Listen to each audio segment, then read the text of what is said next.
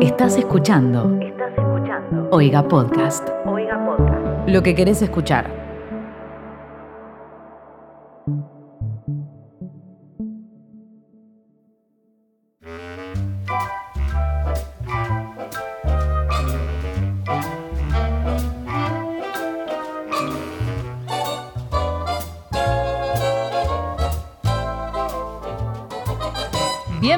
Bienvenidos amigues a un nuevo episodio de Barley.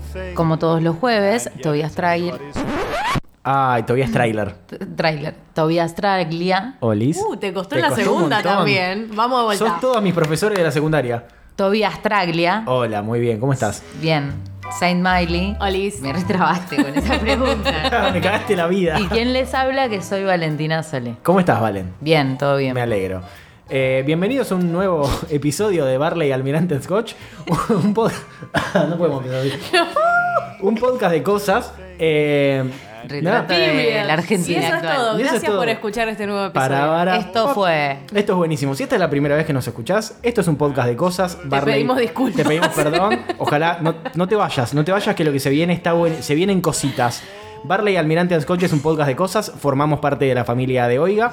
eh, arroba Oiga Podcast en todas las redes sociales. Nos encuentran ahí y pueden eh, ver todo el contenido que generamos para vuestros oídos de lunes a viernes. Tenés un podcast para escuchar y se pueden suscribir para darnos una mano. ¿En donde, Miley? En oiga.home.log. Y en este podcast de cosas, hoy la cosa de la que vamos a hablar va a ser una cosa que para mucha gente es muy sensible eh, y que para mí tiene, tiene que ver un poquito con, la, con el episodio anterior donde hablamos de padres, porque vamos a hablar de cosas de médicos y mi padre es médico, entonces siento que voy a estar siendo monitoreado muy de cerca con lo que digamos. Así que vamos a leer, nos mandaron un montón de cosas. He Yes. visto cosas de médicos, de dentistas. Yo creo que de dentistas se podría hacer un episodio entero aparte, pero bueno, Sí, nos han sí. mandado cosas, así que vamos a aprovecharlas. Yo acá tengo el primer anónimo que dice, para el Barley de médicos. Una vuelta estaba súper estresada rindiendo los últimos finales y me salieron muchos granitos, así que fui al dermatólogo, uno nuevo. Le conté la situación haciendo mucho hincapié en el estrés y me recetó algo más fuerte que el Rocutan. No sé qué es el Rokutan. Un tratamiento súper fuerte e invasivo. Lo Ah. aclaró, pero no- como siento que es conocido que es el, el. Por suerte nunca he tenido Sí. que cruzármelo. Bueno, No, es terrible. yo le tiré si no era muy fuerte y me dijo que era efectivo. Tipo, evadiendo la respuesta. O sea, te contestó con otra cosa, tiene razón. Después me preguntó si no pensaba quedar embarazada ese año. No, porque posta que el Rocutan, antes de recetártelo, te tienen que hacer un montón de, exámenes del páncreas y de acá y de allá, porque posta que es muy fuerte. ¿Este año pensás seguir teniendo pelo? Tipo, ¿tenés una Claro. peluca a mano? Y pone, porque el chico me iba a salir con un brazo en el ojo. Ok. Gracias hermano por el tacto. Me doy una vuelta y veo. Obviamente busqué una segunda opinión y la solución fue pañitos de té de manzanilla y me súper resultó. No, Les mando un beso gigante y estoy súper contenta de que volvieron. Me encanta. Homeopatía, 100%. Amo que le querían recetar algo más que el Rocutan y tipo pañitos de té de manzanilla. Solucionado. Eso Yo fue no entiendo. 100%, 100% mental. Disculpame, para vos, tipo, y la bueno, persona pero que el escribió esto. eh, Y bueno, sí, obvio, obvio. Capaz que era tomarse un té en vez de ponerse los té de manzanilla en la cara también. Y con eso lo solucionaba, no sé. ¿Qué cosa el estrés? ¿Qué más? sí, la verdad. Bueno, acá tengo a Juan Vélez, mi amigo, que me puso, hay una endocrinóloga que da turnos tipo 9.37, 10.38, porque literalmente te atiende en 3 minutos. Yo siento que esto ya nos lo habían contado en otra oportunidad. Eh, ya hemos hecho episodios de médicos, pero es algo especial de lo que siempre tenemos material nuevo para hablar, aparte del público se renueva. Y mm, siento que no es la primera vez que nos cuentan esto, de que médicos que te dan turnos con minuto exacto. Igual hay que ver después si lo cumple, porque si hay algo que hacen los médicos es cagarse constantemente en los horarios, ¿no? Sí, pero también hay veces que me ha sucedido, por ejemplo, mm, citando un poco el mensaje anterior, yo al principio de la pandemia me broté, tipo, mucho acné, muchos granos, y fui a la dermatóloga. Y como que me dio un tratamiento que no era el Rocutan, era una cosa un poquito más leve, y estuve hasta hace el mes pasado yendo una vez por mes y literalmente pagaba la consulta, que era un fangote de guita, para que la loca me diga, ah, está bien. Bueno, seguí con el tratamiento que te veo el mes que viene. Y Son eran dos lucas. tres minutos que entraba, salía y mi cara seguía igual. Hacía nueve meses que estaba igual, no, no pasaba nada. Y es como un garronazo. Yo no entiendo por qué ¿por qué los médicos hacen eso? ¿Me? Yo en ese sentido, tipo, voy a médico y si no me sientan media hora y me explican con dibujitos y lujo de detalle eh, qué es lo que me pasa, por qué me pasa y cómo lo puedo solucionar, voy y busco otro médico. Tipo, no, No, cero pulgas. no aguanto. Porque aparte, nada, soy medio hipocondríaca y si no me explican qué es lo que está pasando, pienso que me voy a morir a la semana. Entonces, prefiero saber que me están tratando como me lo merezco. Y tampoco entiendo por qué, porque no creo que sea una cosa de inoperancia, de que te vean y te receten, como digo, Rocutan, digo, cualquier tratamiento cuando te mandan a operar Yo al creo, toque. Creo que es una cuestión... Bueno, eso es terrible. Eso es terrible, pero a mi primo se lo hicieron, lo mandaron a operar y fue a dos médicos más que le dijeron, no, mirá, flaqui, no, nada que ver. Tipo, tenés que hacer kinesiología, una cosa del brazo, pero nada, nada más. Yo creo que, que es, o sea, la monotonía del laburo de, de tener que estar atendiendo gente todos los días te debe llevar a minimizar y categorizar las cosas de una forma en la que ya, no sé, no, no sé si involucras tanto proceso. No quiero hablar al pedo, Claro, igual lo saludo estoy haciendo. Un saludo al colegio de médicos, Pero, a todos. pero creo que un poco debe pasar eso, porque si no, qué sé yo. Aparte, imagínense gente con años y años y años y años. De ver y- lo mismo. De ver lo mismo, hacer lo mismo y no un laburo, como qué sé yo, el mío, que yo le puedo dar una vuelta de tuerca y me, me No podés- engaño con claro. que es un laburo diferente. Sí, ¿me no podés entendés? meterle creatividad a- al asunto. Eh, igual lo de lo que te agarró, tipo que te brotaste en la pandemia, mo- mejor momento de la historia para brotarte, tipo no tenías que ver a Sí, nadie. completamente. Completamente. Pero, bueno, también era horrible mirarse al espejo y ver una cosa horrorosa llena de pus y Yo creo que verse al espejo en cualquier momento de la pandemia fue terrible. Sí. Así, punto. Eh, Lauta Gessi nos pone, por deporte, todos los años nos obligaban a hacer análisis de sangre, cardiológicos, etc. Una vez un amigo que le tenía miedo a las agujas salió después de media hora, pálido de la habitación donde sacaban sangre. Le pregunté qué había pasado, a lo que todo tembloroso me contesta, el residente no me encontraba la vena No.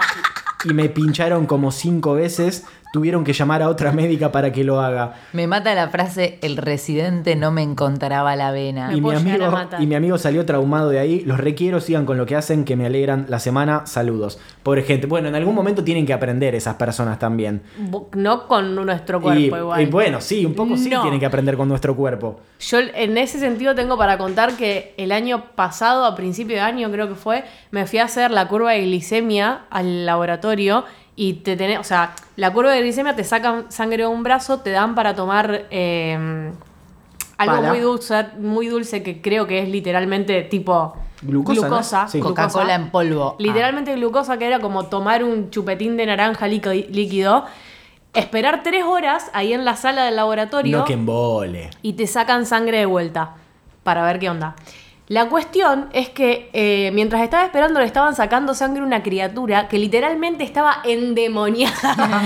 Creo que nunca escuché a alguien sufrir tanto porque le pongan una aguja y después cuando salió de la salita me di cuenta que le habían dejado tipo como que le estaban haciendo algo que le tenían que dejar la agujita clavada y la criatura Ay, estaba dando vuelta por toda la sala de espera con esa mierda ahí fue espantoso. Pobrecita. Horrible, muy feo. La tecnología y la ciencia médica ha avanzado un montón, pero siento que hay cosas que siguen siendo súper como re medievales. Sí.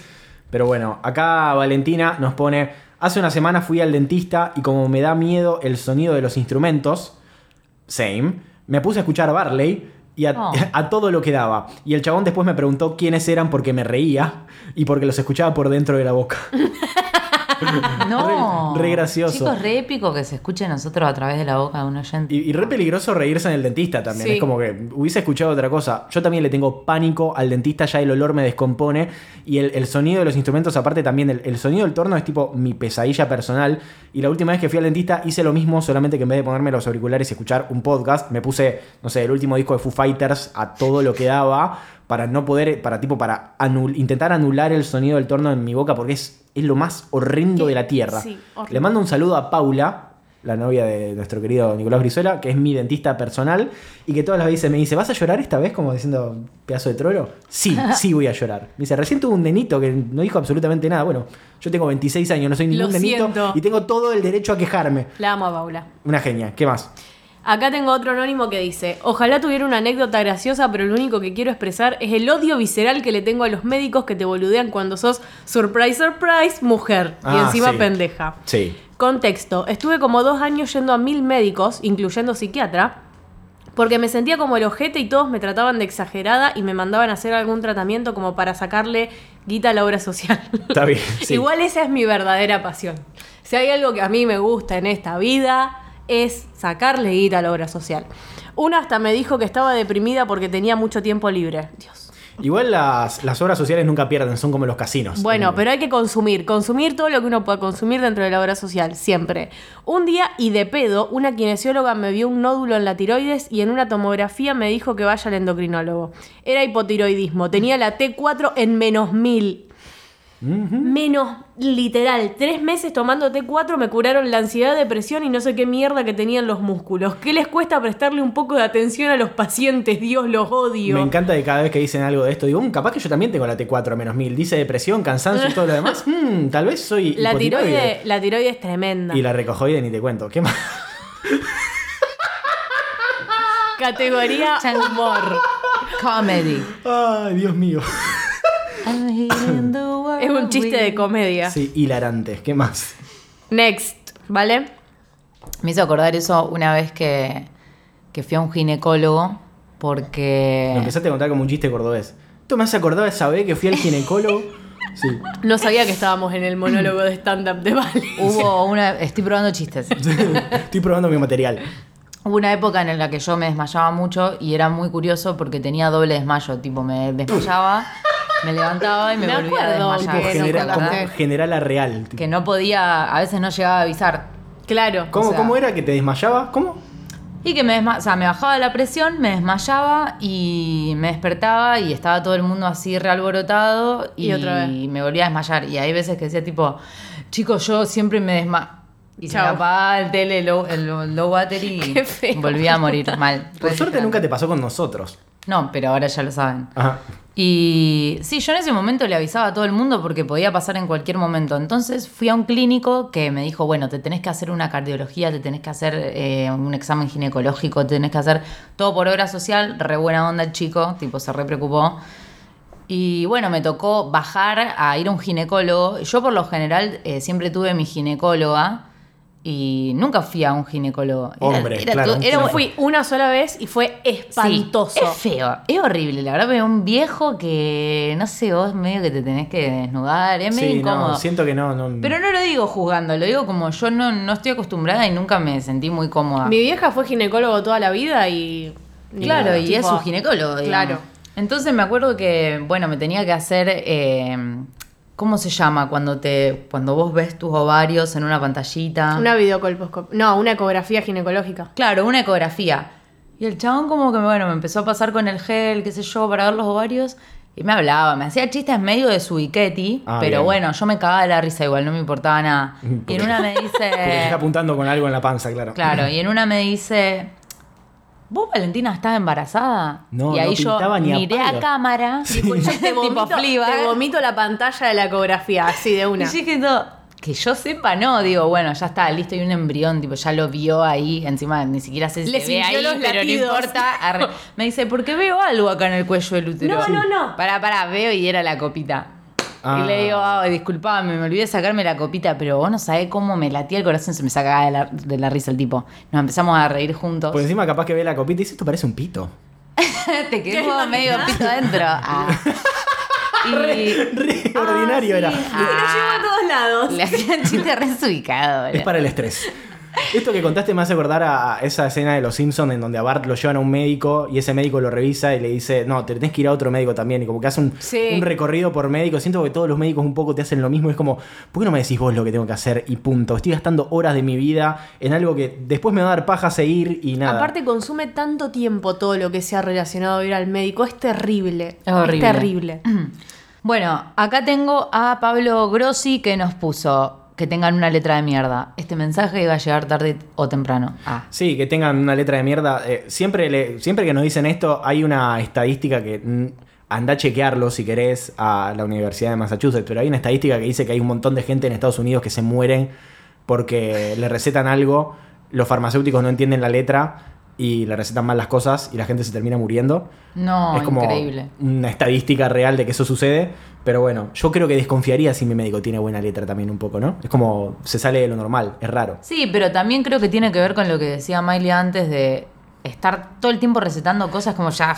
No, teóricamente raya. la excusa es porque es de la facultad toman muchos apuntes y toman apuntes muy rápido. No seas trolo, man. Claro. Eh, ¿Conoces algo que se llama computadoras? Claro. Y otra cosa que también aprendí a hacer cuando me recetan muchas cosas es repasarlas junto con la persona o me las escribo en el celular Sí, porque anotarlas en el después celular. las veo y no entiendo nada. ¿Sabes qué? Me hiciste acordar di- diciendo lo de ginecólogos. Eh, siento que es como rarísimo que haya ginecólogos, pero al mismo tiempo a mí me encantaría ir a una uróloga. Siento que me sentiría Mirá. muchísimo más cómodo con. En, en cualquier ámbito médico me siento más cómodo con una mujer que con un chabón, porque el chabón es todo el tipo de. Eh, ¿qué, qué- qué- qué- ¿Y qué te pasa? ¿Y a dónde te duele? Eh, eh, ah, sos. Yo un estaba llorón. pensando a qué médicos he ido. Creo que oculistas nomás. Y dentistas. Después, creo que todas mujeres. Acá tengo otro anónimo que dice: Olis, mi aporte para el episodio de médico fue con un neurólogo que fui por continuos e intensos dolores de cabeza. Miley. Previo a eso ya había ido al oculista y luego de hacerme la tomografía con contraste, la cual fue una sensación súper extraña al tomar ese líquido, nunca me hice una... Cosas con contraste me dan impresión. El tipo me dice, mira, no tenés nada, piba, tenés que hacer meditación, algún deporte que te relaje o si no tenés que arrancar el psicólogo. Claro, Colta. Le faltó decirle, comprate un vibrador también, claro. Plot twist. Al poco tiempo comencé terapia y puedo decir que el doctor no estaba tan errado. El señor fue muy macanudo, me dio un consejo, podría representarse como yo, como esa palmadita en la espalda.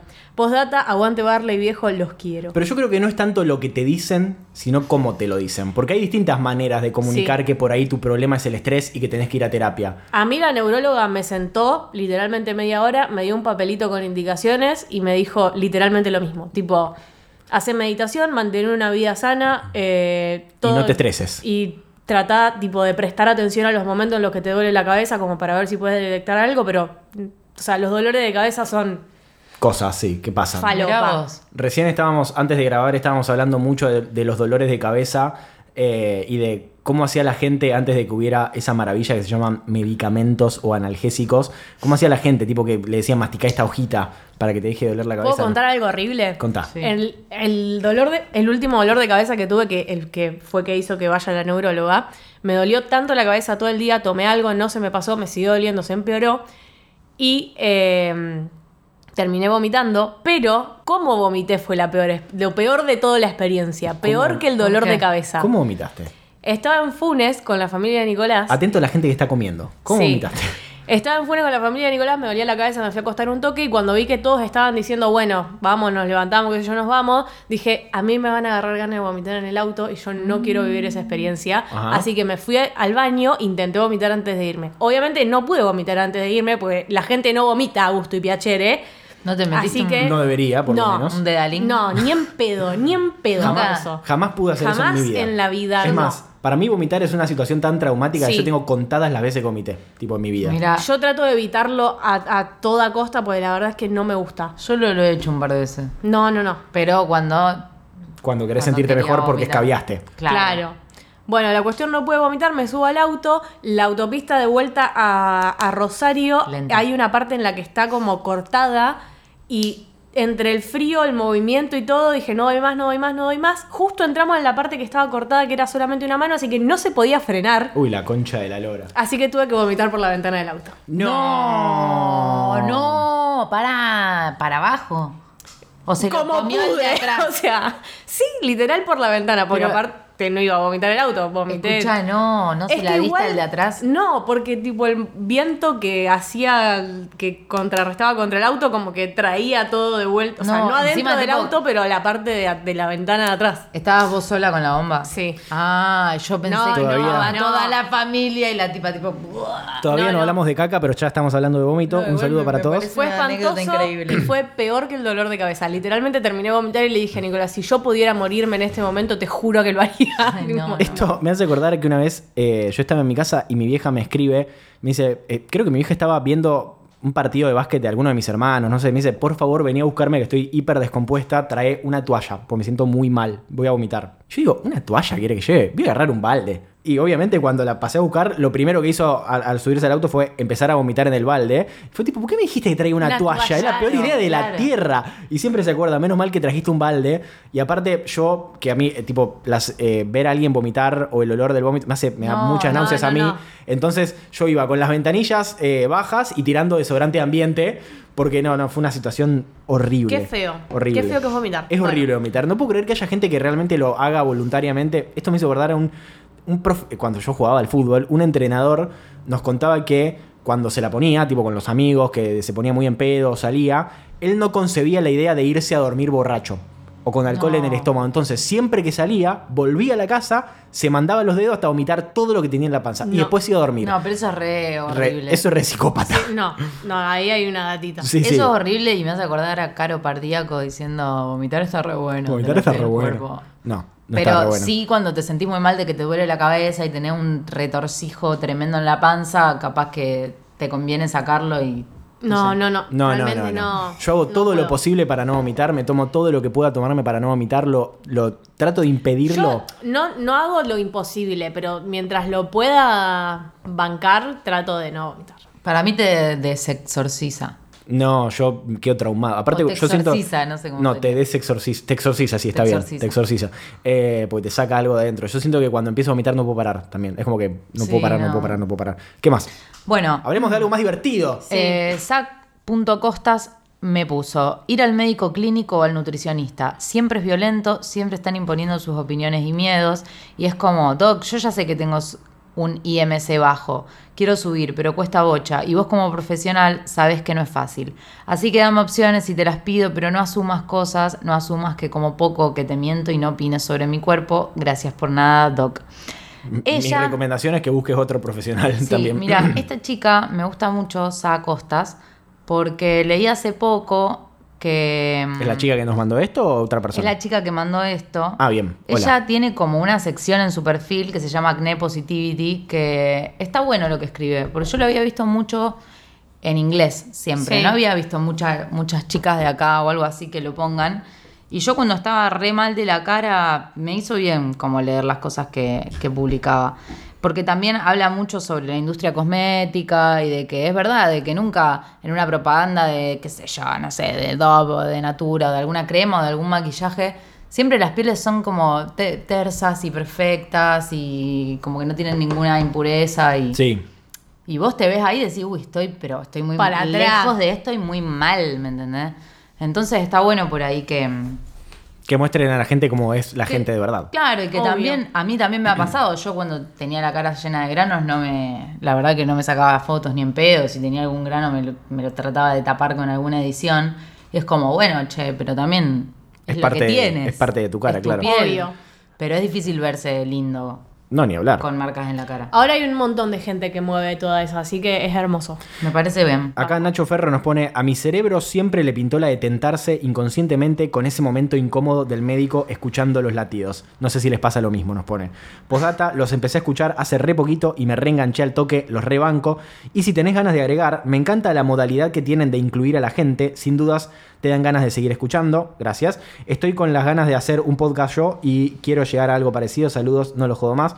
Eh, bueno, Vamos, te Nacho. invitamos a que hagas podcast. Yes. ¿Qué más? Muchas gracias por todos tus comentarios bonitos y agradables. Y la verdad no puedo recordar la última vez que me hayan auscultado, creo que es cuando, como se dice, cuando te escuchan el corazoncito, pero um, la semana que viene tengo que ir a hacerme los exámenes post-COVID y me tienen que hacer una ergometría, que es esa cosa donde te hacen correr y te monitorean el, el Sí. corazoncito y yo estoy seguro de que me voy a morir ahí, porque... Pero no tenés que, o sea, después llegar a tu límite, te hacen llegar a tu límite, pero no, qué sé yo. Porque no corrí en todo el año, va a ser como la primera vez que corra, entonces nada, supongo que va a ser embarazoso. ¿Qué más? Yo acá tengo otro anónimo que dice, hola, para el Barley de médicos. Varias veces tuve que cambiar de ginecóloga porque me mudaba o cambiaba de laburo y no me quedaba de paso, etcétera. Cada vez que voy a una nueva y me preguntan si me cuido con pastillas o preservativos o algún método heteronormado, se viene ese momento incómodo donde le digo, no tengo sexo con hombres y si reacciona sorprendida y se queda callada, no vuelvo. es como un hermoso detector de salames. Un detector de boludos. Si me bien. dice, igual te tenés que cuidar, gracias, reina, eso estaba esperando que me digas. ¿Dónde firmo? Yo, hermoso. Quiero decir algo. ¿Puedo recomendar a mi ginecóloga? Obvio. Yo Es también una- recomiendo la mía, que es lo más. Arre. Es una persona muy noble que la conocí hace poco. Yo antes iba de Alejandra, que era la ginecóloga de mi mamá. Pero bueno, como que Alejandra era grande y yo ya como que sentía que no me entendía muy bien. Claro. Y todos los problemas que yo tenía era tipo tomar anticonceptivos. No y yo, tipo, compartía tu- no quiero. No compartía tu coyuntura, claro. Entonces empecé a ir, me la recomendó una amiga de Barbie, que su Instagram es Sexualidades Libres.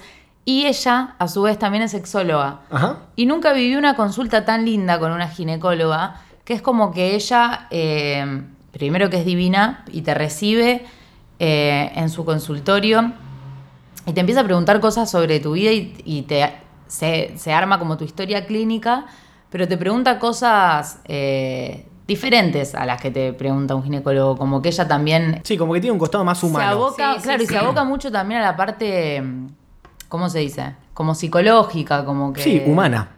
Me pareció re copado, re cómodo y que siento que te pregunta cosas para que le dé herramientas para por ahí... Se corre un poco de lo frío, lo científico, lo. lo- Claro, Y tratarte desde te da otro lado. herramientas, te da herramientas y te da información que es la parte más fundamental de ir a cualquier médico, porque obviamente uno no sabe y si uno va y te dan cosas y uno las toma sin saber por qué las toma, también es horrible. Por eso mi objetivo siempre que voy es tipo que me sienten y me explican exactamente qué es qué cosa que hace y por qué la estoy tomando. No, y aparte te hace sentir también que estás en un espacio seguro y no que sos un turno. Tipo que entras, salís y listo. Y se termina totalmente. la interacción ahí. Exactamente. Acá Kevin Cosundino nos pone buenas toba, paso a dejar dos anécdotas. Una vuelta me hice percha a las muñecas laburando, fui al médico, tardó una banda en atenderme y cuando al fin entré al consultorio me dijo aguardame un cachito, a lo cual me quedé en silencio y se escucha en su computadora los gritos de guerra de Age of Empire 2. No. Me acerqué al monitor, me lo giro eh, y me tiro un epa, ¿estás ansioso? Me mandó a hacerme unos estudios y me fui a la mierda como el grandísimo ofendidito que soy. Y sí, yo... eh, te- Yo ni siquiera llego a que me mande a hacer unos estudios. ¿Sabes cómo me voy a la concha de la lora? Ni en pedo.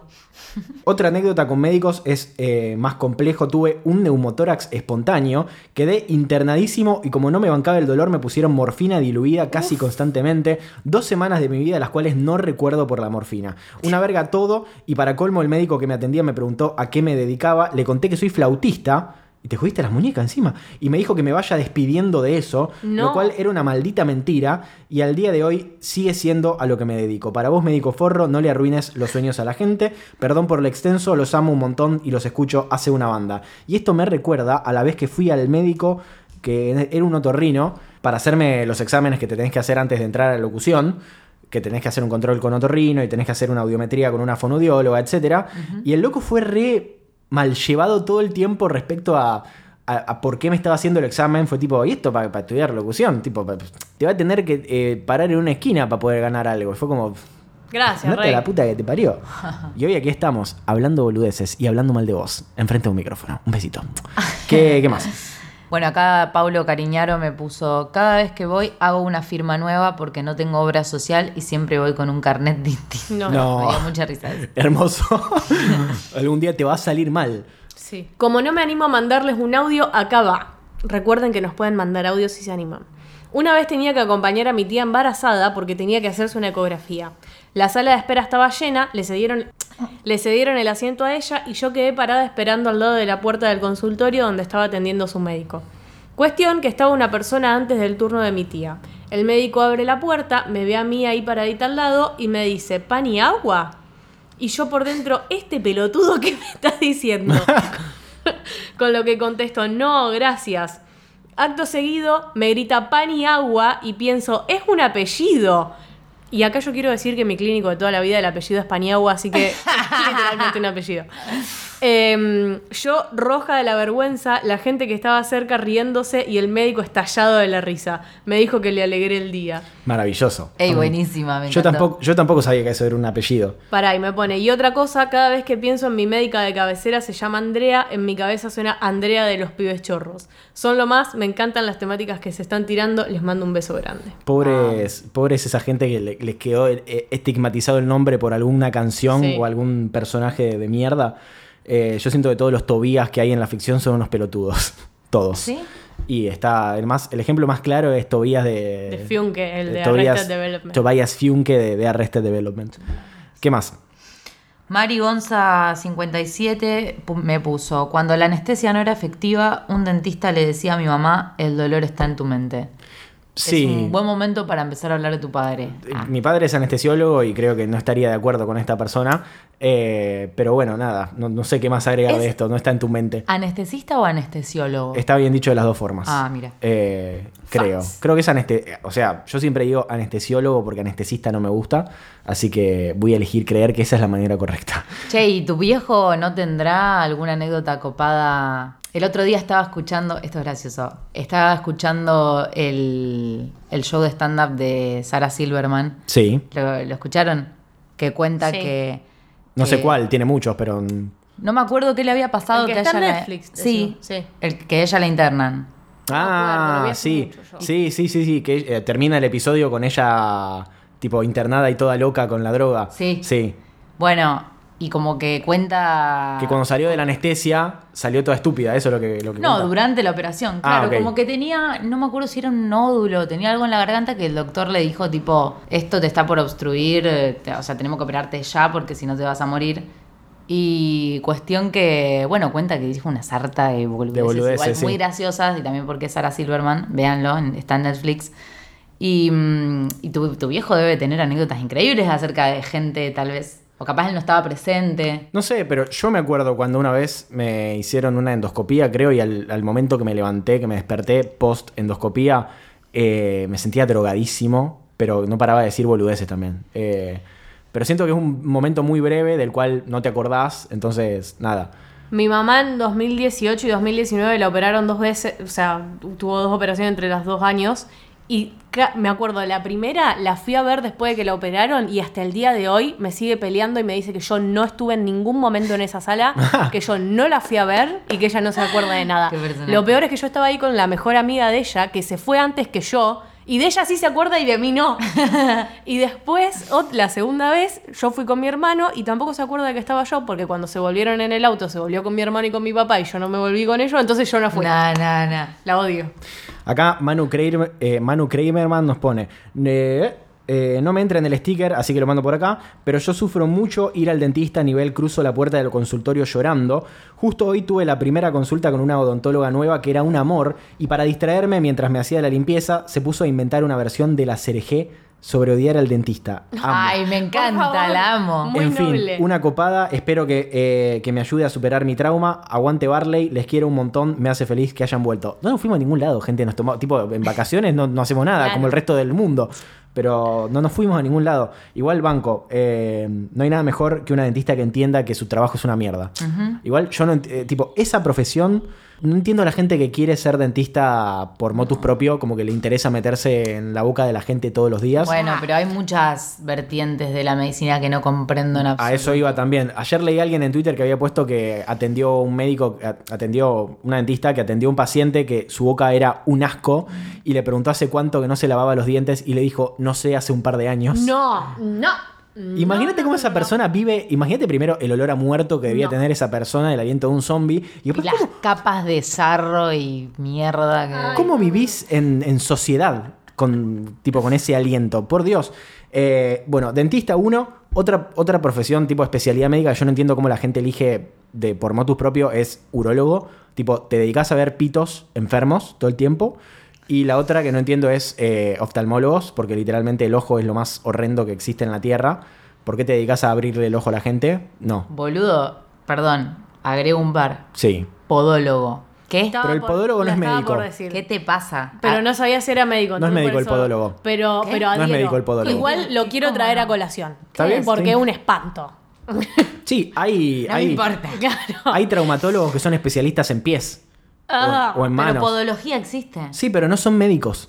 Es, es ¿Qué es como- tipo que yo estético, puedo nada ser más. podóloga Sí. sin haber estudiado medicina. No, tenés que, sí, tenés que estudiar, tenés que estudiar, pero no sin estudiar, sin haber estudiado. Ah, bueno. eh, no, no- no- no es una, no es una mm, especialidad de, de la medicina. Es un espanto. Es una aberración. Es una, claro, Y proctólogos. se, de- se dedican a abrir anos, a claro. ver anos. Y caca, un montón de caca. un montón No, de no, basta. Se terminó este tema. No Anónimo. Entiendo. Anónimo. Eh, Categoría humor. Hace unos años con mi exnovio estábamos cogiendo full hardcore intensidad XXX y en un momento empiezo a sentir un dolor inexplicable en los Países Bajos. Buena forma de referirse. La cuestión es que le digo a mi marido que retire y había sangre en él, en mí y por todos lados. Fuimos a la guardia y cuando me revisó la pobre residente me dice, Negri, te desgarraste la vagina. Cierre. Hermoso fue pedir en el trabajo los días porque no me podía mover. Muchas gracias, les amo. Qué espanto, qué feo Sí, desgarrarte. qué- A esa persona le pasó lo mismo que me pasó a mí, pero Al revés. Al revés. Sí. Y si no saben de qué estoy hablando, vayan a escuchar Barley, en algún momento lo hablamos, pero me pasó básicamente lo mismo, solamente que en otro lado. ¿Qué más? No puedo, creo que se deben contar con más de los dedos en la mano la cantidad de veces que contaste esa anécdota. Sí, Sí, eh, pero y a mí yo me creo, que, encanta. yo creo que es más común de lo que la gente piensa, que le Sí, pase. es- Es re Sí, obvio. Lo que pasa es que No recomiendo. no todo el mundo se anima a contarla. Fuck it, ya fue. Eh, nos reímos de lo que nos No, duele. obvio, pero digo, es como que la mayoría de las personas no van a decir, ay, me desgarré el pene. Perdón. No fue un desgarro. No fue un de- Bueno, no vamos a contarlo Bueno, de nuevo. Quiero que la gente vaya a buscarlo el- Sí. y se queden con la Y si intriga. lo encuentran, nos avisan. Arre. Ah, eh, Busquen en las descripciones de los episodios. Es en alguno que hablamos de cosas médicas, estoy seguro. Bueno, acá Delphi, Delphi Ripoll me puso. Esta es mi primera vez participando. Qué vergüenza. Esta historia me la contaron mis papás porque yo era bebé cuando pasó. Estábamos adentro del consultorio de mi pediatra, mi papá, mi mamá y yo. En un momento se escuchan gritos y gente corriendo. A los dos segundos entra una mujer al consultorio con un bebé en brazos y grita, tiene un revólver, tiene un revólver, mientras se mete abajo de la camilla. Sí, estaban entrando a robar. Mi mamá, sin saber qué pasó, se escondió también con la mina por las dudas, ya que me tenían a mí de chiquita y mi papá y mi médico Por favor. salen a ver qué pasó. Los chorros habían salteado el saltado el mostrador de la recepción y robaron todo. Vino la policía y toda la bola. Después de esto, mi pediatra me siguió atendiendo como si nada. Y sí, ya Y fue. Sí, qué situación de mierda. Just. Rosario Things. No sé si fue en Rosario, pero. Eh, ¿Qué más? Acá, si no, yo tengo una de Lourdes que nos pone. Lo pongo por acá porque es media larga. Una vez en primaria, una compañerita tuvo apendicitis a los días, flasheé tener yo también. A los gritos pelados, mi familia llevándome de mi pediatra. Cuando llegué, salté a la camilla. Efectivamente, no tenía nada. Claro, hermana. Era un pedo atravesado. por comer aceitunas. Por comer aceitunas. La hipocondríaca más tranquila. La radio está muy buena, sigan así, TKM. Yo no les puedo explicar lo que el año pasado, en un momento en el que estaba muy en una con el trabajo que tenía, lo que deseé tener apendicitis para que tipo quedar en cama unos 15 días. No. Sí, bueno, todo el mundo me decía lo mismo, pero estaba muy en una.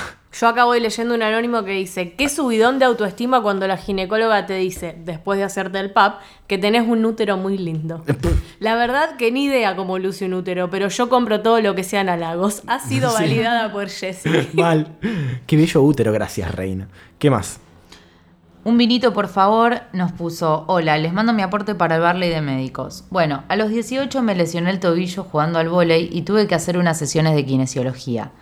La primera vez que fui al médico nos atendía en simultáneo con otro chico que estaba en el consultorio de al lado y en un momento escuché que Eso se- ya, eso ya no me gusta porque Mal. siento que no me están prestando atención. Tipo, Sí. yo soy tu paciente ahora, dame bola a mí. En un momento escucho que se empiezan a ir todos y yo seguía con el pie en la máquina esa que te ponen, pero como estaba tranqui escuchando musiquita, no le di mucha importancia. Pasó un tiempo considerable y pensé, qué raro que el doc no viene. A todo esto lo conozco, es amigo de mi familia. Y cuando salgo a la sala de espera a buscarlo, empieza a sonar la alarma porque, atenti, se había ido a buscar a su hija. Bueno, lo llamaron de la alarma para ver si estaba todo ok y cuando volvió con la policía pensó que había un chorro y era yo esperando terminar mi sesión. Por favor. Lo mejor de todo es que hasta el día de hoy, si lo necesito, sigo acudiendo a él y nos reímos de eso cada vez que nos vemos. Perdón por la hora, espero que sirva, saludos para todos y gracias por la vuelta. Acá no hay horas, Cande, es un podcast. Esto va, Me- va a quedar en el éter para Me siempre. mata porque siguen agradeciendo la vuelta y ya hicimos un par. Mal. Nunca nos fuimos. Es como Pero aparte la esta vuelta de temporada Barley. ya tiene como ocho episodios, no sí, sé. este es el séptimo, creo. La vuelta Bueno. de Barley. Me mata, chicos, igual los quiero. Ah. Mi Eh, teoría es que esa mierda que te ponen en los kinesiólogos, y acá saludo a todos los kinesiólogos, pero para mí esa mierda que te Tenés ponen, que decir con todo respeto. con todo respeto a, a los kinesiólogos, para mí esa verga que te ponen en el pie no te hace nada. No te hace Sí, nada. Yo quiero evidencia de que No. esto me mejora algo. Yo nunca fui al kinesiólogo, pero siento que debe ser lo más horrible del mundo. Para mí, el kinesiólogo. Entiendo lo útil del kinesiólogo solamente cuando estoy haciendo ejercicios que me hacen tipo moverme. Claro. Si estoy sentada y tengo una- un aparato, siento que Que no sirve para que nada. no sirve para nada. Yo iba a un kinesiólogo por eh, contracturas que tenía en la espalda y una vuelta me puso boca abajo en la camilla y me puso una lámpara de calor para la espalda y me quedé dormido y cuando me desperté estaba la luz apagada. Entonces yo me levanté de la Is camilla, this porn? me, me- Ah. me levanté de la camilla y lo voy a buscar al chabón y le digo, che, eh, me quedé dormido. Me dice, claro, por eso te apagué la luz. No, Ponete cómodo, rey. no, man, despertame, seguí haciéndome cosas en la espalda que me duele. No me dejes dormir, Te duermo en mi casa. dormida, no. Aparte, estoy incómodo ahí en la camilla con la verga. Eso es no, nada. no, no. Nada. Un saludo a todos los kinesiólogos. Eh, Que durmamos acá juntos. Ah, un anónimo puso, más que una experiencia de médico es un cringe personal. Tengo cuatro años viviendo en Argentina, pero soy de Venezuela. Teniendo un par de años acá y un montón de amigos argentinos, han sido muy pocas las situaciones en las que no conozco una palabra. Ok. Pero Miedo. un día estaba haciéndome uno de los exámenes preocupacionales y tenía que hacerme una radiografía del pecho. El doctor me pidió que apoyara la pera, mi cerebro apoyó... no entiendo esto. mi cerebro apoyó pera con culo y claramente pasé tremenda vergüenza. Acá Ah. yo quiero entender que No, no, hizo su mi cerebro cerebro, asoció. asoció. pera con culo y claramente pasé tremenda vergüenza. Ah, resexualizado. Apoyá la perita. acá. Apoyar la pera. no, Claro, no, claro, no. porque ellos le dicen el mentón o la barbilla. Claro. Porque aparte, para hacerte una radiografía de pecho tenés que apoyar la pera contra la placa de, del coso. Aparte, re alto iba a Entonces, estar, tipo, tipo, el iba a estar el culo iba a tener que apoyar el culo re alto. Y aparte me encanta porque asoció que su culo, que su culo era una perita. Sí. Tipo, esa, esa autoestima maravillosa. Hermoso, seguramente. Bien, ¿qué más? Yoshi Robelli nos pone: Hola, gente de Barley. Acá va mi, va mi anécdota más loca con unos médicos. Toda mi vida tuve las paletas en forma de B corta invertida. ¿What? Así será. Como yo este diente. Eh, no sé si Pero, es eso a lo que se refiere. Yo me estoy imaginando, tipo, como que las paletas las tiene como metidas, dobladas para adentro, como Claro. el ángulo. Eh, siempre me molestó, así que hace un par de años decidí a ir a un dentista para arreglarlas. El primero al que fui, básicamente quería sacármelas y ponerme prótesis y cobrarme una fortuna. Ok. Decidí ir a otro que me dijo que se podían arreglar con una pasta que rellenaba el hueco y listo. Para tomar una decisión acertada fui a un tercer dentista y acá se pone loca la cosa. Saqué turno con uno que atendía en un edificio recheto de Recoleta. Cuando entro al consultorio veo que había varios sillones de cuero negro, luces LED negras y atención, una heladera de speed con copas llenas adentro. Cuando estaba a punto de irme aparece el dentista y me hace pasar a su consultorio. Eh, y atención, eh, número dos, el tipo tenía un parche en el ojo. No. Me revisa, era, era el, el médico ese de los Simpsons, Eric, eh, ¿cómo se llama? Nick Rivera. Me revisa en su silla toda estartalada y me dice que con, con una pasta se soluciona el tema y que son cinco minutos, lo mismo que el segundo médico. Y por algún motivo empieza a contarme que está re contento de tener pacientes de nuevo, porque había salido de la cárcel hace poco, porque su ex mujer lo acusó de intentar asesinar a su novio, y en una discusión con ellos es que perdió el ojo.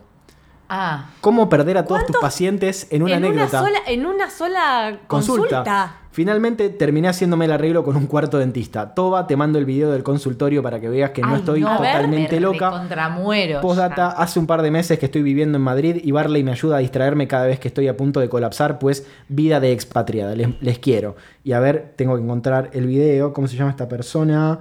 Bien, acá está el video. Les voy a describir lo que estamos viendo. Este, el video que nos, nos nos mandó básicamente parece un telo. Esto que. Un telo malo aparte, un telo feo. Parece una casa. Sí, parece una casa aparte.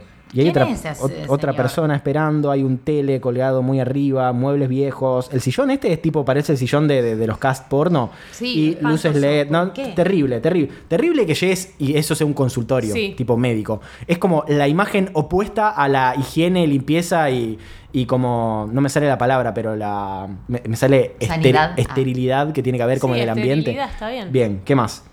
Acá tengo un anónimo que pone, para el Barley medicinal, tengo miopía como un 99,9% de las personas del planeta Tierra y tuve el mismo oftalmólogo toda la vida. Bien. Pero me pasé unos años sin ir, más que nada por paja, y cuando recordé el chequeo anual pregunté por turnos y me enteré que había muerto unos meses atrás por cáncer. Hoy súper sad. No. Al final me atendió su hija, que también es oftalmóloga, y tuvimos unos 10 minutos de charla recordando a su papá. Es lo más parecido a un médico de cabecera que tuve. Hermoso. Hermoso y triste a la vez. Qué bueno tener médicos así con los que tipo que tenés desde siempre y en los que confías. Siento que es re difícil también eso. Sí. ¿Qué más?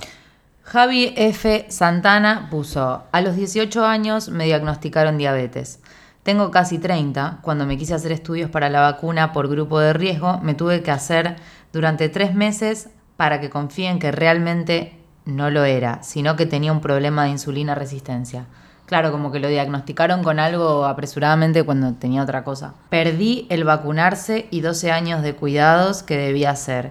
Hace una semana tuve el alta por COVID y ustedes tres pibes con unas risas que contagian hicieron que sea leve todo. Gracias y saludo desde Santiago del Estero. Aguante Santiago del Estero. Ay, me encantó ese mensaje. Y ojalá que estés muy bien, Javi. Gracias, Javi. No entendí bien qué le pasó igual, voy a ser sincero. le- Le, le- diagnosticaron le- mal la diabetes. Sí, porque en realidad resistencia a la insulina es lo que yo tuve el año pasado que me daban de tomar la mierda esa, que por eso me hice la curva de glicemia. Es una pavada. Si te- se te acomoda, se te puede acomodar y no tenés que tomar Claro. más nada. Tipo, pero si pasás, hay un límite que si lo pasás de glicemia en sangre, sos eh, diabético. Entonces como que se ve que estaba muy en el límite y capaz que lo mal diagnosticaron. Bien, te mandamos un abrazo grande y esperemos que seas muy feliz y muchas gracias por escucharnos. ¿Qué más? Yes. Yo acá tengo otro. Vengo a aportar para el capítulo de médicos, menos mal. Eh, en realidad fue con una nutricionista, pero bueno, cercano. Resulta que yo estaba en el primer año de psicología, onda tres meses, ponele. Bien. Y me dijo en nuestro cuarto encuentro aproximadamente, ¿te puedo hacer una pregunta vos que sabés? Ok. ¿Estará bien que la nena de mi novio, o sea que no era ella la madre, Sí. duerma en la cama con nosotros. Y tipo, me hizo opinar de su vida privada teniendo cero conocimiento de la materia y queriéndome morir. No, pero ahí le tenés que decir, no. Plot no, twist. no, dejé esto- la carrera y dejé de ir a la nutricionista. Sí. La radio está muy buena. Me encanta cómo lo traumó con ambas cosas en, Menos un mal. en una sola pregunta. Acá en Nextemily, entiendo, me encanta porque puso hola, puso hola amigues de Borling. A finales del 2019 me quedé sin obra social, necesitaba atenderme con urgencia con un clínique y fueron casi tres días de, de vueltas por hospitales para que me puedan asignar a alguien. Pero todo terminó bien, pues la médica me felicitó por estar sano. Arre. Buenísimo. Bien, me encanta que lo único, lo único bueno de esto es que nos puso Borling. Gracias. ¿Qué más? Luli Dalmas nos puso, hola Barley, no sé si cuenta como médico, pero sí personal de salud, pero el mejor profesional es mi, odon- mi odontólogo que, uno, escucha a Cerati y a Fleetwood Mac cuando voy, me Bien. gusta, me gusta esa gente que, Que escucha tiene, música. que tiene música copada en los consultorios. Dos, miramos series muy parecidas y siempre que voy hablamos de eso, va, habla él, yo solo puedo decir, ajá. Tres, la más importante, atiende a horario. Y nada que ver, pero quería decirles que los empecé a escuchar en la cuarentena, justo en un momento muy fulero donde no la estaba pasando de lo mejor y me hicieron reír a carcajadas. Así que se los agradezco mucho. Les deseo muchos éxitos porque se lo merecen posta. Saludos desde Bahía Blanca. Qué genial, Luli. Gracias, Luli. Nos alegramos por vos y qué genial que tengas un odontólogo de confianza. Sí, Esto me, hice- me hace pensar a que la última vez que fui a ver a Paula, a mi querida odontóloga otaku, porque es fanática de... Nada que ver, pero es a mí me gusta pensar que es una odontóloga otaku porque es fanática del anime. Y la última vez que fui, Qué fui en plan de decir, bueno, me voy a poner al día con los médicos, voy a ir al dentista, me voy a arreglar todo lo que tengo que arreglar, arreglarme en la boca, qué sé yo. Voy, me hago una limpieza y que me dé turno para hacerme una placa de esas que... eh. No me acuerdo cómo se llaman las placas que te hacen de toda la boca. ¿No llaman panorámica? Las Una- panorámicas, sí, una placa panorámica que me, haga, que me dé la receta, si voy, me la hago hace tres meses de esto más o menos. y, y no hice un choto de nada. Un abrazo grande, Paula, que no lo debe poder creer, pero bueno, para eso están un poco los odontólogos también, para cagarte a pedos. ¿Qué más? Yo acá tengo el último anónimo que dice, esta temática me viene muy bien ya que quería contarles esta anécdota hace rato. Si bien no es sobre ir al médico, es sobre un médico. Ernesto va a clases de dibujo barra pintura conmigo. Él debe de tener como 60 años Hermoso. y siempre que va a clase se trae algo dulce porque según nos cuenta, en el hospital en el que trabaja cuando hacen cosas ricas, manotea unas para llevar. Amo. Mi amor. Ernesto es un señor muy simpático y siempre se queja de las barbaridades que le preguntan en el consultorio. Además, pinta muy bien. Lo queremos. Qué bien, un saludo para Ernesto. Perdón si no se entendió mucho, es que son casi las 3 de la mañana y me acordé de esto. Se entendió perfecto. Sí, Aguante, hermosa Ernesto. anécdota. Es muy tierno. Un beso para Ernesto. Valentina Ripoll nos pone, eh, Oli Barley, mi anécdota de médicos no es mía, en realidad es de, me- de- de- de mi mejor amiga. Resulta que una vez tuvo que llamar a urgencias porque se sentía muy mal y cuando llegó el médico le dijo que le iban a tener que inyectar un calmante. Mi amiga procede a acostarse boca abajo y bajarse del pantalón para que puedan inyectarle, a lo que el médico... A lo que el médico le dice textualmente, bueno, ahora afloja la cola cachorra. Claramente la indicación hizo el efecto contrario. Olvídate, nunca más. Y mi amiga la pasó literalmente como el culo, pero ese médico nos regaló la mejor frase del universo y obviamente la usamos cada vez que tenés la oportunidad. Y sí, aparte es muy, como muy para... Capaz que la persona lo dijo con la mejor de, viste que te dicen negri, flaqui, como que te dicen... pero cachorra. Pero no, Cachorra no es decís medio- cachorra, con la misma No intención. la- Cachorra es medio fuerte, aparte uno, acá lo estamos leyendo obviamente, y yo obviamente lo leí como diciendo, afloja la cola, cachorra. No, no, no. Qué feo que te Horrible. inyecten en el culo. Es lo mismo te deben decir en la cárcel. ¿Qué más? Acá Melo Peas me pone, en 2018 vi a Martín Garabal en la sala de espera de mi proctólogo. No, me muero. Y bueno, Escucha, son ¿para personas. qué sigue? ¿Para qué sigue? Porque esa no es la mejor parte de la anécdota. Ese año me operó dos veces por hemorroides con cinco meses de diferencia. O sea que ya saben, si se lo cruzan a Garabal en, la sala de espera del médico, espérense muchas operaciones ese año. Mm, Vos decís que es como un indicio, como... Sí. Mentira, no sé, te amo, Garabal. Che, qué cosa fea que te operen el ano. Horrible. Me imagino que no debe estar bueno. Pero Espero no peor es que- tener hemorroides. Espero no tener que experimentar ninguna de las dos cosas. Así que nada, un saludo a Garabal, que seguro nos Sí, está escuchando. ¿Qué más? Seguro. Ninky.bes nos puso una linda historia. Me encanta porque una, le puso título, una linda, Una historia, linda historia. Punto. Ay, me gusta, podemos proponer que a sus historias le pongan un título con una vueltita creativa. Me gustaría, estaría bueno. Sería mucho más ameno de Sí, leer. ustedes háganlo, ustedes háganlo, dale. Hace unos seis años, cuando vine con mi padre a ver el departamento en el cual ahora vivo, la chica de la inmobiliaria entró en confianza y nos empezó a contar cosas de su vida personal. Era de médicos, por lo que estoy intrigado. Nos contó que hacía poco había superado una batalla contra un cáncer de mama Ah, se pudrió. y estaba muy agradecida con todo el equipo médico que la había acompañado en esa difícil etapa. Cuando mi viejo le comenta que es médico, ella le cuenta que tiene fobia a las agujas y que cuando tuvieron que operarla, se encontró con un anestesiólogo que hizo magia y la anestesió sin pincharla. Cuando terminó de halagar mucho a su anestesiólogo, mi viejo entró en risas y ya sospechando la respuesta, le pregunta el nombre del ginecólogo que la operó, a lo que le responde el nombre de su mejor amigo con el cual trabaja siempre hace muchos años.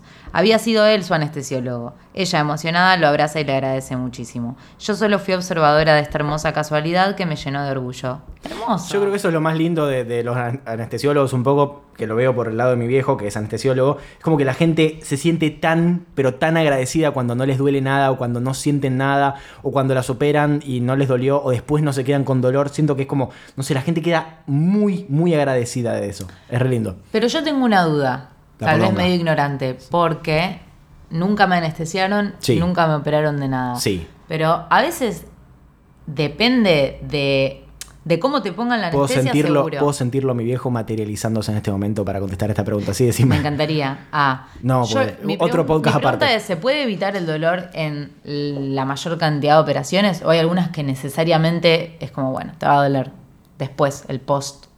¿Entendés? Yo creo que mi viejo diría que no debería dolerte nunca después. ¿En serio? Mirá Yo, vos. yo creo que esa es la, como la, la- postura de él, como que ¿por qué te tiene que doler después? Después, sobre todo, ¿por qué te tiene que doler? Si hay un montón de cosas que puedes hacer para que no te duelan, que te pueden hacer para que no te duelen. Mi viejo se enoja mucho cuando sabe que un amigo o alguien cercano le hicieron algún tratamiento y no le dieron bien las indicaciones para, para el post.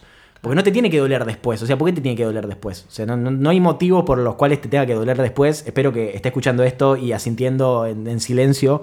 eh, como que entendimos el mensaje que nos dice siempre. Es como que no te tiene que doler. No tiene por qué dolerte después. ¿Y duele cuando te aplican la anestesia también? Depende, hay, hay varios tipos de anestesia. Entonces hay algunos que sí. Por ejemplo, yo me acuerdo cuando me rompí la cabeza, acá que tengo la, la cicatriz, que eso es anestesia local, la que me hicieron. Estábamos en Mar de las Pampas, me caí en, un, en, el anfiteatro de... Si alguien fue a Mar de las Pampas y va al, al paseo, creo que se llama el Paseo de los Artesanos en, en Mar de las Pampas, ahí hay, hay un, ahí hay un anfiteatro. En ese anfiteatro, las, eh, la- las sillitas, eh, el lugar donde te sentás, tiene barandas. Esas barandas no estaban antes. Las pusieron porque yo me caí y me rompí la cabeza. No.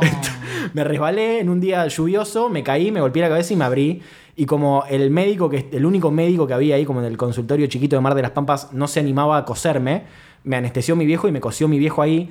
Y yo hasta el día del Tremendo. hasta el día de hoy me acuerdo el dolor que fue los dos pinchazos en la cabeza de la anestesia, porque tipo te pinchan con una aguja en la cabeza. ¿Y tu viejo lleva su. su Tiene cosas que lleva. Tiene, por- tiene por cosas si que acaso? lleva. Vos. Tiene cosas que lleva, sí. Aparte es el médico del equipo de básquet de mi hermano. Es como que siempre está Me preparado. imaginé a tu papá abriendo un maletín gigante Sí, no, con un no un maletín, tiene, de tiene como grosor un, y tamaño, así, tipo, tiene como una, una caja de herramientas llena de Claro, cosas. Entonces siempre tiene co- cosas para hacer lo que haga falta. En ese momento estábamos en un eh, dispensario, entonces había cositas para, para que hiciera.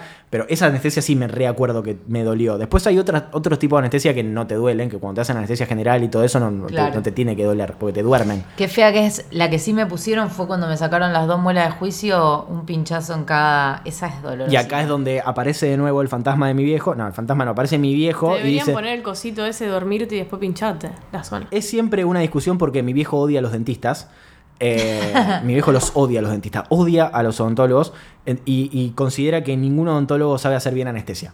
Claro, porque no te tendría que doler. Porque es a lo que él dedicó su vida también. Entonces es como que, no sé, como que un electricista ve a un plomero hacer, hacer algo y se queje todo el tiempo de que lo está haciendo mal. Eh, entonces siempre se queja de que te hacen mal anestesia los odontólogos, de que te pinchan muchas veces porque no te agarra. que- y, y mi viejo te dice, ¿qué es eso de que no te agarre? Que si no te agarró te hicieron mal anestesia, punto. Bla, bla, bla. Entonces, nada. Yo también odio eh, ir al odontólogo por lo mismo. O sea, a los yankees, cuando van al odontólogo, los duermen. Los duermen para, hacer, para sacarle las muelas del juicio y todo eso. ¿Por qué no te pueden dormir y ya? Si te están haciendo algo Eso re es lo que yo me traumático. pregunto todo el tiempo. Porque aparte, no hay ninguna necesidad que vos estés despierto. Para nada. Lo único que haces es complicar más las cosas. Y Porque sufrir. Bueno, y Sarah Silverman lo que contaba en su stand-up era eso, de que ella la estaban operando de la garganta y que ella se quejaba porque decía, doctor, no estoy lo suficientemente dormida. Y el loco como decía, sí, sí, estaba, o sea, seguramente estabas Sí. anestesiada, pero qué impresión, ¿no? Que te estén operando de la garganta y vos estar viendo todo, por más que estés con la anestesia. Debe ser muy impactante e incómodo también. Y la tuvieron que atar a la camilla para que ella no se toque. No, no, porque no, no, se, no. se sacaba los tubitos. En fin, ¿qué más? Yo acá eh, soy Manuchacha. Manuchacha. Manu, Puso. Manu Chocha, sí. Justo antes de la pandemia fui al médico porque me sentía mal. El primero me dijo gastroenteritis, me mediqué un par de días y vi que no era por ahí. El segundo médico me puso cara de raro y Sí. después de una tomografía me dijo, no sé si tenés neumonía o un linfoma. Hijo de puta, te salteaste la materia de empatía, puede ser. Después de dos semanas de que mi madre me dé los gustos porque creyó que me iba a morir, tuve neumonía. mi fantasía es haber sido la paciente cero. Capaz que fue. Esperemos que no.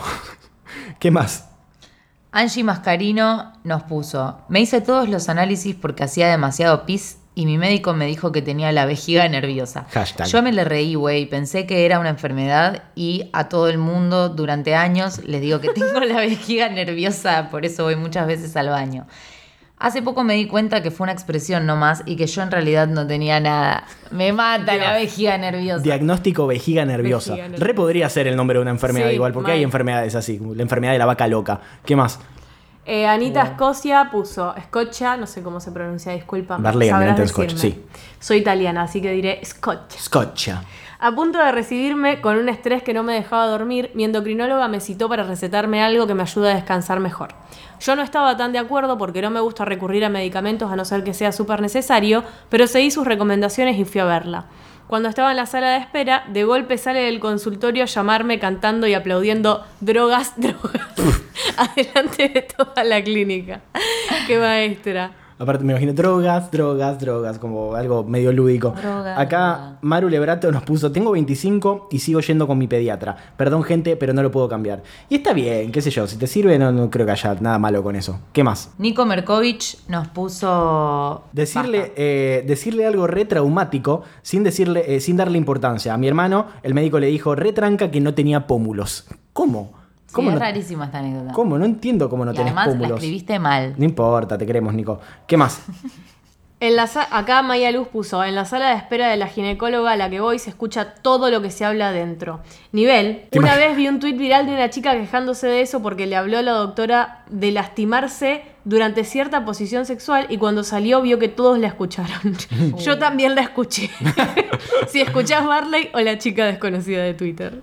Estamos intrigados por qué posición sexual y qué estabas haciendo igual. Yo, tipo, me da intriga saber qué estaba pasando. Me parece demasiado. Pobre chica, no queremos que nos cuente tanto. Bien. Eh, pará, y Maya también nos cuenta, cuando tenía 5 o 6 me tuvieron que atar a la. en- Me tuvieron que atar de a cuatro a cinco adultos en la sillita del dentista. No. Y acá yo quiero contar que tengo el video recuerdo una vez de ir al dentista con mi mamá y que mi mamá se haya tenido que acostar en la silla, agarrarme. Ay, No. no, no, no, no, no. Para que- Tipo hacer un POV de dentista. Literal. No, no, Así. no, no. La peor experiencia de la vida, no hay que tener hijos. Akachan nos pone, me rompe los huevos que cuando después de mucho pensar para ir al médico por un mal que me aqueja, llevo una lista de mis síntomas y que el puto médico no escuche nada de lo que tenga para decir. Y bueno, Cambia de no sé. médico. Claro, Sí, cambia de médico. sí, tal cual. Ignacio DSC nos puso que cobren plus. Mil pesos el plus por 20 minutos Ilegal. de consulta para derivarme delincuente. Es lo mismo que yo dije antes. Sí, yo creo que es como un círculo vicioso de, de gente cagando a otra gente. Onda, eh, los médicos tienen que hacer esto con los pacientes porque las obras sociales le hacen esto a los médicos y al mismo tiempo las obras sociales le rompen el culo a los pacientes. Es como el culo favorito Not de my todos. problem. Yo el de los cuando me quieren cobrar plus, tipo, bye. Bye. Y nos vemos. Acá Magdu Martínez nos pone, eh, por supuesto que mis médicos favoritos son mis viejos, que tienen armado el kit resaca.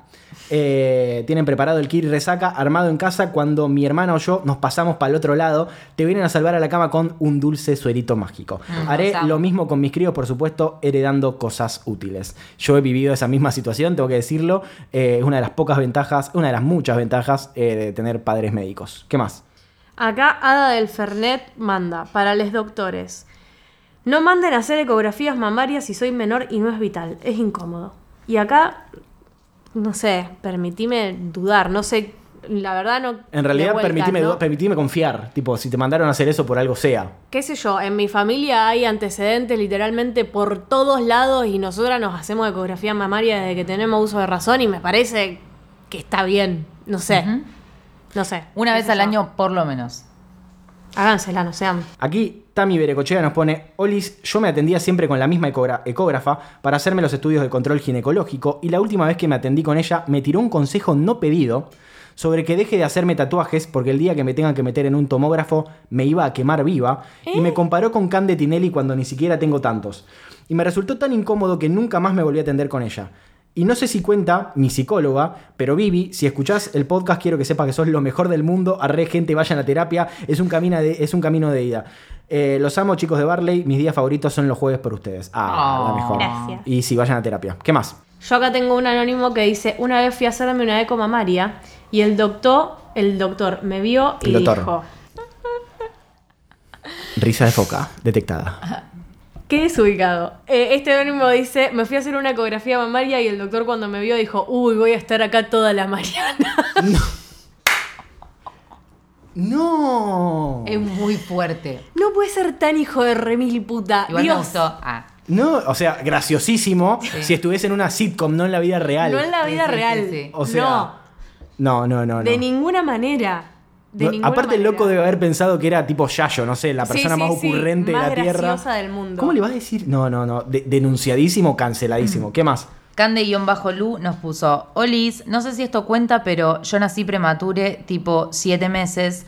Por lo tanto, nací por cesárea y a mi mamá no le tomó la anestesia y tuvieron que hacerle cirugía sin anestesia. Re poco divertido esto, pero me pareció digno de contar. Ni idea, les amo mis Barleys querides, son lo más y perdón por no usar comas. Además, les respondo algo del episodio de la cápsula del tiempo. Yo le había puesto que ojalá hubiera escrito mi libro y Toba me dijo que empiece a escribir. Les cuento que yo ya escribo poemas y no se había entendido. Solo quería aclarar esto súper random. No importa, seguí escribiendo. Y otra cosa, eh, eso de que no te tome la anestesia, de vuelta, eh, la voz de mi padre en- en- atrás de mi cerebro, no existe eso de que no te tome No- la anestesia. No te lo hicieron bien. O sea, te están, te están haciendo algo mal si no te toman la anestesia. Imagínate que hay gente que duerme caballos. No puede ser que no te tome la anestesia a vos. Claro. Mal. Acá eh, mi canalerio eh, nos pone, hace un par de años fui a la ginecóloga y en el momento que llegué a la consulta, cuando fui a pagar el ticket, ¿cómo será eso de pagar el ticket en Uruguay? La señora eh, que me atendió me dijo, la doctora Campelo no puede venir hoy por un inconveniente personal, de último momento la está suplantando el doctor Verga. No. no, no Me puede voy. ser. Sí, Verga era el apellido del man. Hasta hoy me cuesta creerlo, los amo mucho. Saluditos desde el otro lado del charco. Ahí viene el doctor Verga, le va a hacer una consulta ginecológica. Así empiezan las porno también. Tipo, Sí. ¿cómo se llama el ginecólogo? El doctor Verga. Dixman. Claro. Big Dick. Bueno, eh, Valentina.d nos puso, esta no es mía, pero una ex compañera del colegio Se había ido a arreglar los dientes y a la semana la atropellaron. No. No fue nada grave, tranqui. El auto frenó de pedo cerca de ella y del susto se cayó. Se rompió los arreglos. Ah, cayó re mal igual. Sí. Saludos. Nunca dejen de hacer el podcast. Es mi favorito, los TKM. Bien, acá Vicky Pepi nos pone, no sé si cuenta, pero el tubito ese que te chupa la saliva en el dentista es literalmente lo peor.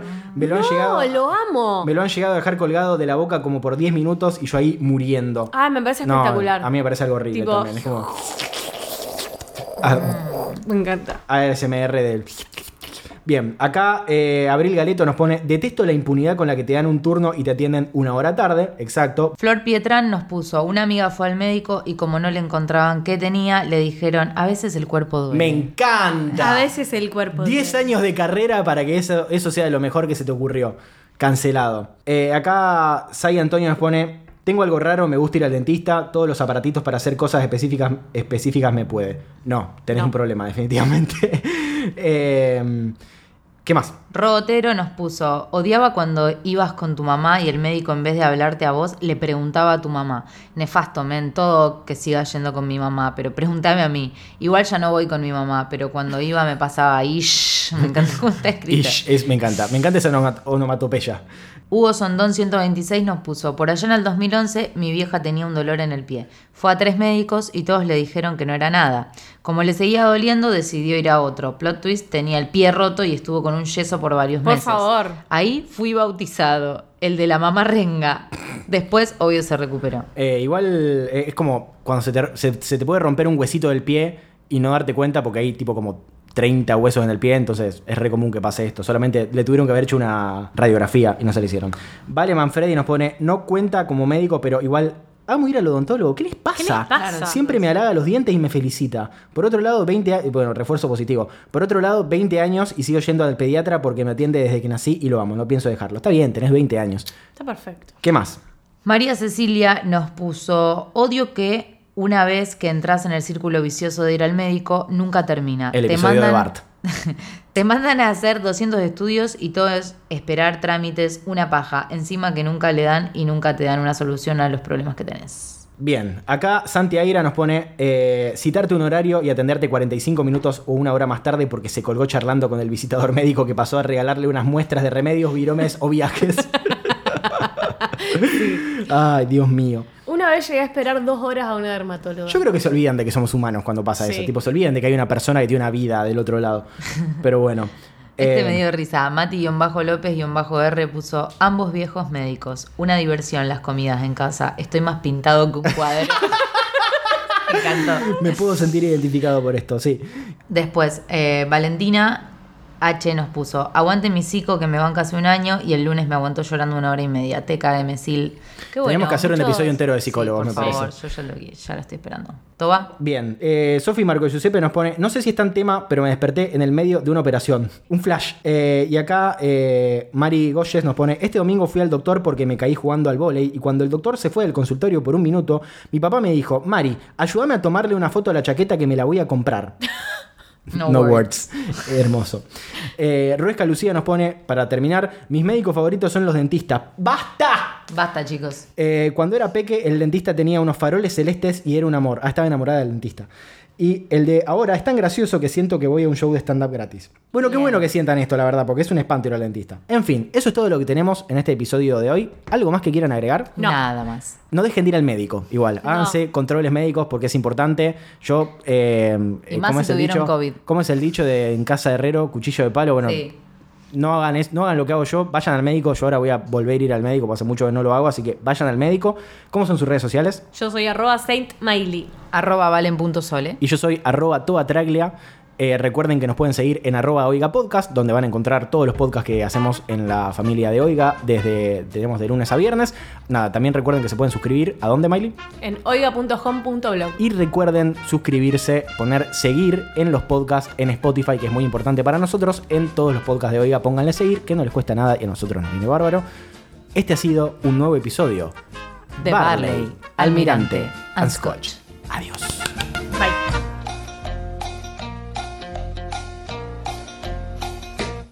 Esto fue un podcast de Oiga. ¿Querés escuchar más? Seguinos. Arroba Oiga Podcast.